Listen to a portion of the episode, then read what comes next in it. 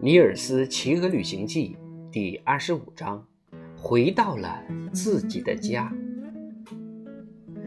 这一天，大雾弥漫，阴霾满天。大雁们在斯克罗普教堂四周的大片农田里吃饱了肚子，然后就在那里栖息起来。阿卡走到了男孩子身边，看样子我们会有几天晴晴朗朗的好天气，他说道。我想我们要趁这个机会，明天赶快飞越波罗的海。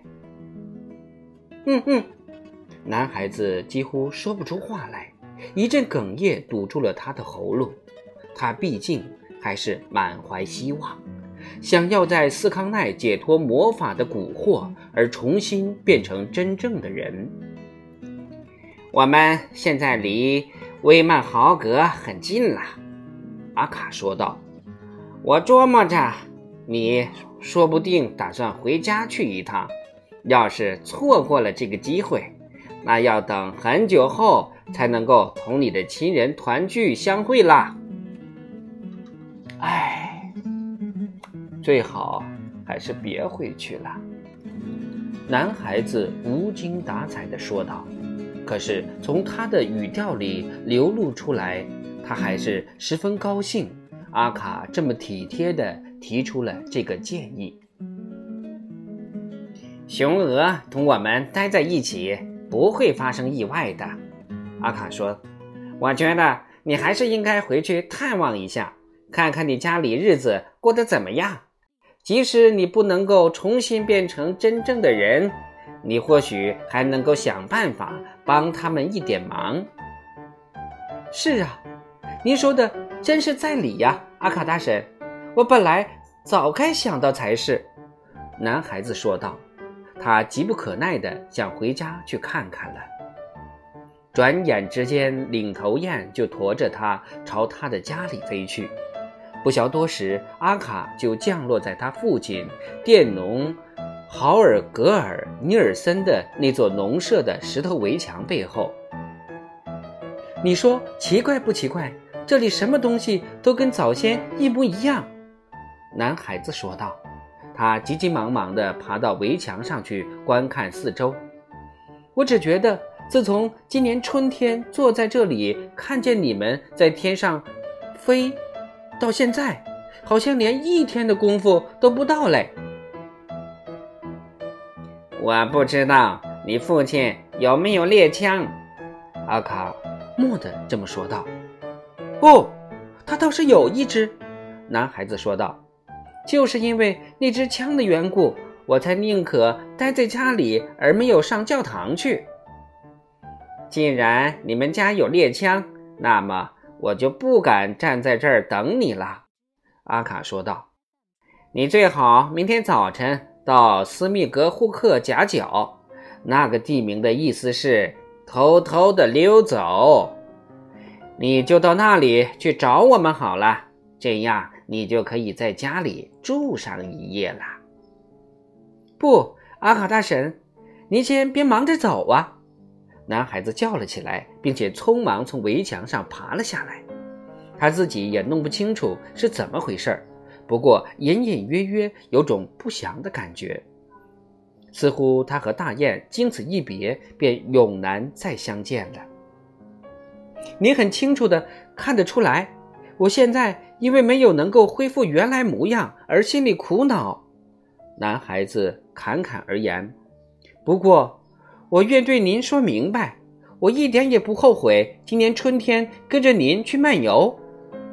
我宁可永远不再变成人，也绝不能不去那次旅行的。阿卡长长舒了一口气，然后回答说。有一桩事情，我早就应该同你推心置腹的谈一谈，不过那时候你还没有回到亲人的身边，所以早点晚点儿都并不着急。现在是该谈的时候了，把话挑明了，反正不会有什么坏处。您知道，我总是顺从您的意志的，男孩子说道。要是你从我们身上学到了什么好的东西，大拇指。那么你大概会觉得，人类不应该把整个大地占为己有的。领头雁神色庄重，一本正经地说：“你想想看，你们有了那么一大片土地，完全可以让出几个光秃秃的岩石岛，几个浅水湾和潮湿的沼泽地，还有几座荒山和一些偏僻遥远的森林。”把它们让给我们这些穷得无立锥之地的飞禽走兽，使得我们有地方安安全全的过日子。这一生时时刻刻都遭受着人类的追逐和捕猎。倘若人类能有良知，明白像我这样的鸟也需要有个安身立命之处就好了。倘若我能够帮上你的忙，那我会非常高兴。男孩子说道：“可惜我在人类当中从来没有这样的权利。算了，我们站在这里说个没完，倒好像我们就此一别，不再重逢似的。”阿卡深情溢于言表，娓娓地说：“不管怎么说，我们明天还会见上一面的。现在我可是要回到我自己的族类那儿去了。”他张开翅膀飞去。旋起又飞了回来，恋恋不舍地用喙把大拇指从上到下抚摸了好几遍，然后才悄然离去。那时是大白天，但是庭院里却一个人也没有。男孩子可以毫无顾忌地在院子里任意走动。他急忙跑进牛棚里，因为他知道从牛奶。那里能够打听得出最靠得住的消息来。牛棚里冷冷清清，春天的时候那里有三头粗壮的奶牛，现在却只剩下了一头。那是名叫五月玫瑰的奶牛，孤单地站在那里，闷闷不乐地思念着自己的伙伴，脑袋低沉着，面前放着青草饲料，几乎都不碰一下。你好，五月玫瑰。男孩子毫无畏惧地跑进了牛栏里。喂，我的爸爸妈妈都好吗？那只猫、那些鹅呀、鸡呀，都怎么样了？喂，你把小星星和金百合花那头奶牛弄到哪里去了？五月玫瑰听到男孩子的声音，不禁猛地一愣，看样子他似乎本来要用犄角冲撞他一下的。不过，他的脾气如今不像从前那样暴躁了。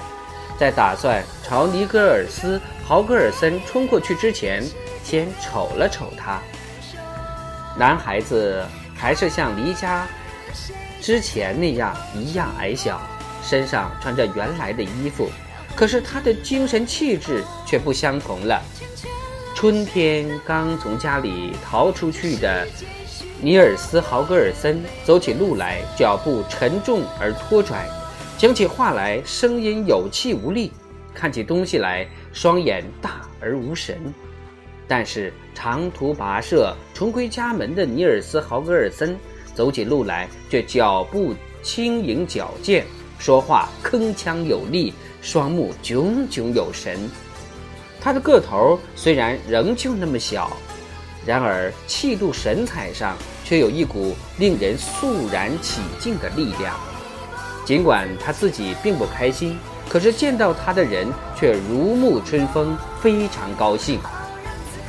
妹妹，五月玫瑰吼起来：“大家都说你已经变了，变好了，我还不相信嘞！嘿嘿，欢迎你回家来，尼尔斯·豪格尔森，欢迎你回家来。”我真是太高兴了！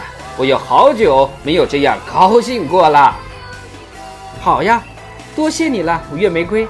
男孩子说道。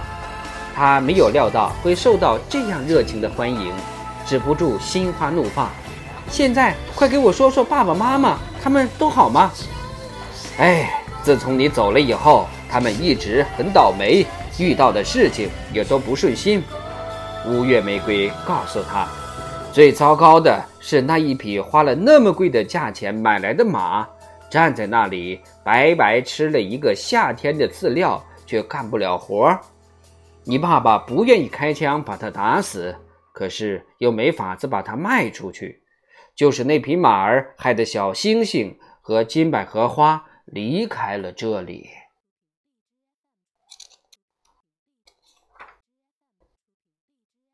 其实，男孩子真正想问的是同这毫不相干的另外一件事情。不过，他不好意思明明白白的说出来，于是他含蓄的问道。妈妈看到雄鹅莫顿飞走了，心里一定难受的不得了吧？我倒觉得，倘若你妈妈弄清楚了雄鹅莫顿失踪究竟是怎么一回事的话，那他本来不会那么难过的。现在他多半是抱怨自己的那个不争气的儿子从家里逃了出去，还顺手把雄鹅也捎带走了。哎呦，原来他以为是我把雄鹅偷走的。男孩子不胜诧异地说：“难道他能够有什么别的想法吗？”爸爸妈妈大概以为我像流浪汉一样，整个夏天都四处乱窜去了。他们相信你一定度日如年，日子难熬。五月玫瑰说：“人们失掉了最亲爱的亲人，心里自然会悲伤的不得了。他们就那样伤心。”男孩子听到这句话，心头一热，便急匆匆走出牛棚了。他来到了马厩，那马厩虽然地方狭窄得很，不过收拾得十分干净整洁，处处可以看得出来，他爸爸豪格尔森·尼尔森想尽办法让这头新买来的牲口过得舒服。马厩里站着一头膘肥体壮。气宇轩昂的高大骏马，由于饲养得法而毛色油光发亮。你好，男孩子说道：“我方才听说这儿有一匹马病得不轻，那绝对不是你吧？因为你看起来那么精神抖擞，那么身体强壮。”那匹马回过头来，把男孩子上上下下打量了半晌。你是这户人家的儿子吗？他慢吞吞地说道：“我听到过许多诉说你不好的话语，不过你长相倒很温顺和善。倘若我事先不知道的话，我绝计不会相信那个被小精灵变成了一个小人儿的就是你。”我知道的很清楚，我在这个院子里留下了很坏的名声。”尼尔斯·豪格尔森说道，“连我妈妈都以为我偷走了家里东西，才逃走的。不过那也没有关系，反正我回家也待不长的。在我走之前，我想知道一下你究竟出了什么毛病。你不留下来真是太可惜了。”马儿叹息说。因为我感觉出来，我们本来是可以成为好朋友的。我其实没有多大的毛病，只是我的脚蹄上扎了一个口子，是刀尖、断头或者别的硬东西。那些东西扎得很深，又藏得很严实，连兽医都没有能够找出原因。不过我动一下就给刺，刺得钻心的疼，根本没法子走路。倘若你能够把我的这个毛病告诉你爸爸豪格尔尼格尔森，那我想他用不着费多少功夫就可以把我的病治好的。我会高高兴兴的去干点有用的活计。我站在这儿白吃白喝，什么都不干，真是太丢人现眼了。原来你不是真正得了病，那太好了。尼尔斯·豪格尔森说道：“我来试试看，把你蹄子里扎进去的硬东西拔出来。我把你的蹄子拎起来，用我的刀子划几下，你大概不会觉得疼吧？”尼尔斯·豪格尔森刚刚在马蹄上用小刀划了几下，就听到院子里有人在说话。他把马厩的门掀开一道缝，往外张望。只见爸爸和妈妈从外边走进院子，正朝屋里走去。可以清楚地看出来，忧患和伤心在他们的脸上留下了痕迹。他们比早先苍老多了，妈妈脸上又比过去增添了几道皱纹。爸爸的两鬓华发丛生，妈妈一边走一边劝爸爸，他应该找他的姐夫去借点钱来。不行，我不能够再去借更多的钱了。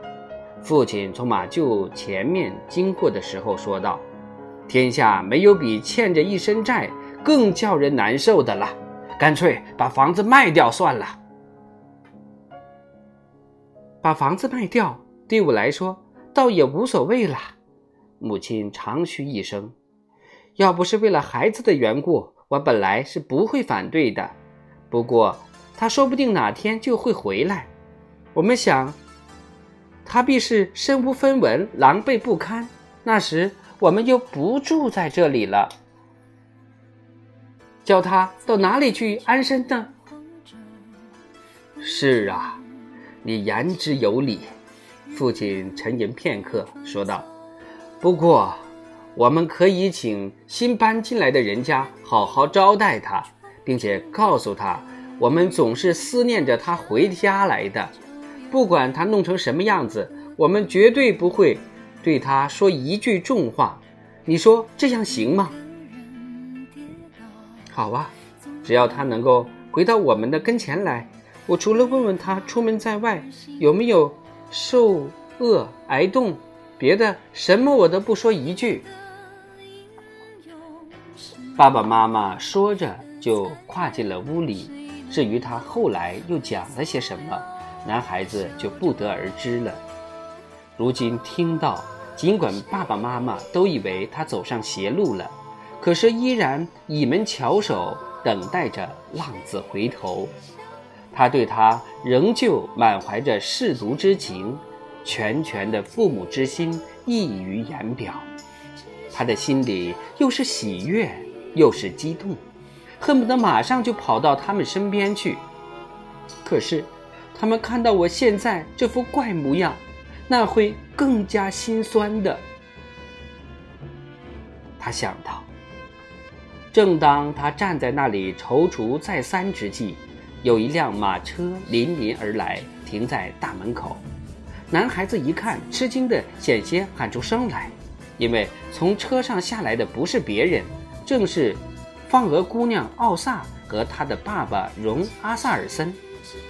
奥萨和他的爸爸手牵着手朝屋里走去，他们神情端庄，没有说话，可是眼神里透出美丽的幸福之光。他们快要走过半个院子的时候，放鹅姑娘奥萨一把拉住了他的爸爸，对他说道：“您可要记住，爸爸千万不要向他们提起那只木鞋或者大雁的事情，更不要提到。”长得跟尼尔斯·豪格尔森一模一样的那个小人儿，因为那个小人儿，即便不是他，也一定和他有什么关系。好吧，我就说，我不说就是了。”阿萨尔森说道，“我只告诉他们，你路远迢迢来找他，一路上有好几次亏得他们儿子的相助搭救。”现在我在北方找到了一个铁矿，财产多的花不完，所以我们父女俩特地来这里问候他们，看看我们能够帮点什么来报答这份恩情。说得好，爸爸，我知道你是很会讲话的。”奥萨说道，“就是我刚才说的那件事儿，你千万不要说出来。”